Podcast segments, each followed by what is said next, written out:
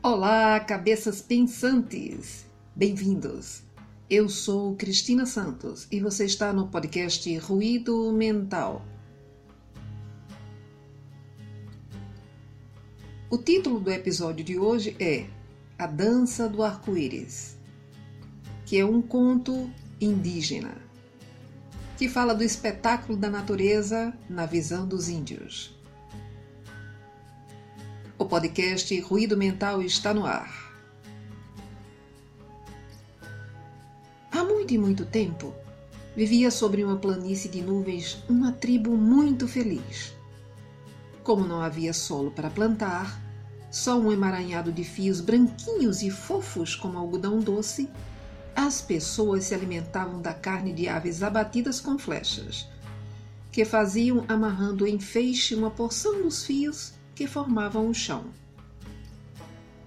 De vez em quando, o chão dava umas sacudidelas. A planície inteira corcoveava e diminuía de tamanho, como se alguém abocanhasse parte dela. Certa vez, tentando alvejar uma ave, um caçador errou a pontaria e a flecha se cravou no chão.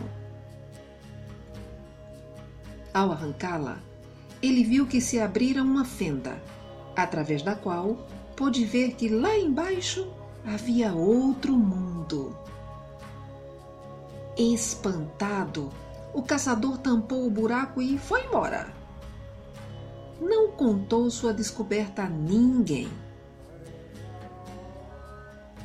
Na manhã seguinte, voltou ao local da passagem, trançou uma longa corda com os fios do chão e desceu até o outro mundo. Foi parar no meio de uma aldeia onde uma linda índia lhe deu as boas-vindas. Tão surpresa em vê-lo descer do céu quanto ele de encontrar criatura tão bela e amável. Conversaram longo tempo, e o caçador soube que a região onde ele vivia era conhecida por ela e seu povo como o mundo das nuvens, formado pelas águas que evaporavam dos rios, lagos e oceanos da terra. As águas caíam de volta como uma cortina líquida, que eles chamavam de chuva. Vai ver por isso que o chão lá de cima treme e encolhe, ele pensou. Ao fim da tarde, o caçador despediu-se da moça agarrou-se à corda e subiu de volta para casa. Dali em diante, todos os dias ele escapava para encontrar-se com a jovem. Ela descreveu para ele os animais ferozes que haviam lá embaixo. Ela disse a ele que lá no alto as coisas materiais não tinham valor nenhum. Um dia, a jovem deu ao caçador um cristal que havia achado perto de uma cachoeira e pediu para visitar o mundo dele. O rapaz a ajudou a subir pela corda.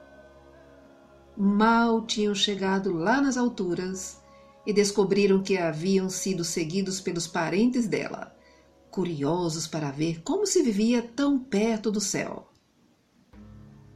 Foram todos recebidos com uma grande festa que selou a amizade entre as duas nações.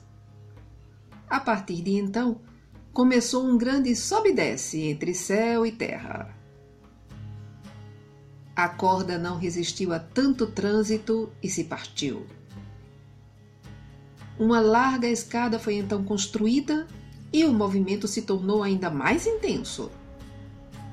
O povo lá de baixo, indo a toda hora divertir-se nas nuvens, deixou de lavrar a terra e de cuidar do gado.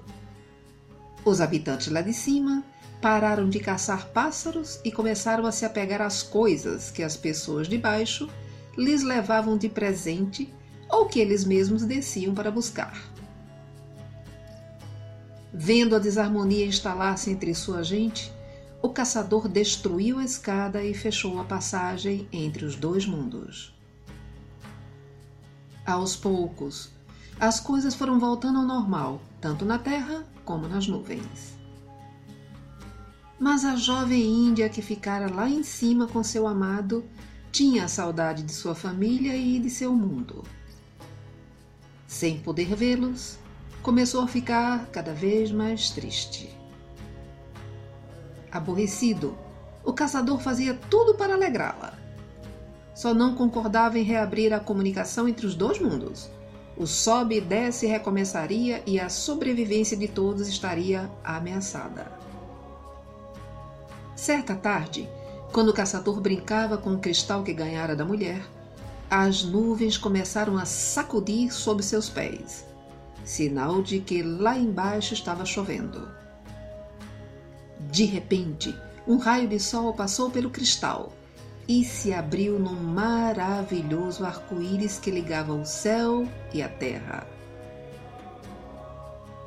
Trocando o cristal de uma mão para a outra, o rapaz viu que o arco-íris mudava de lugar.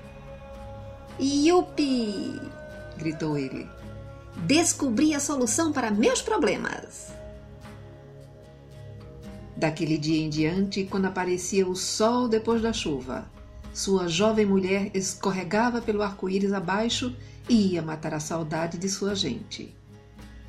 Se alguém lá de baixo se metia a querer visitar o mundo das nuvens, o caçador mudava a posição do cristal e o arco-íris saltava para o outro lado.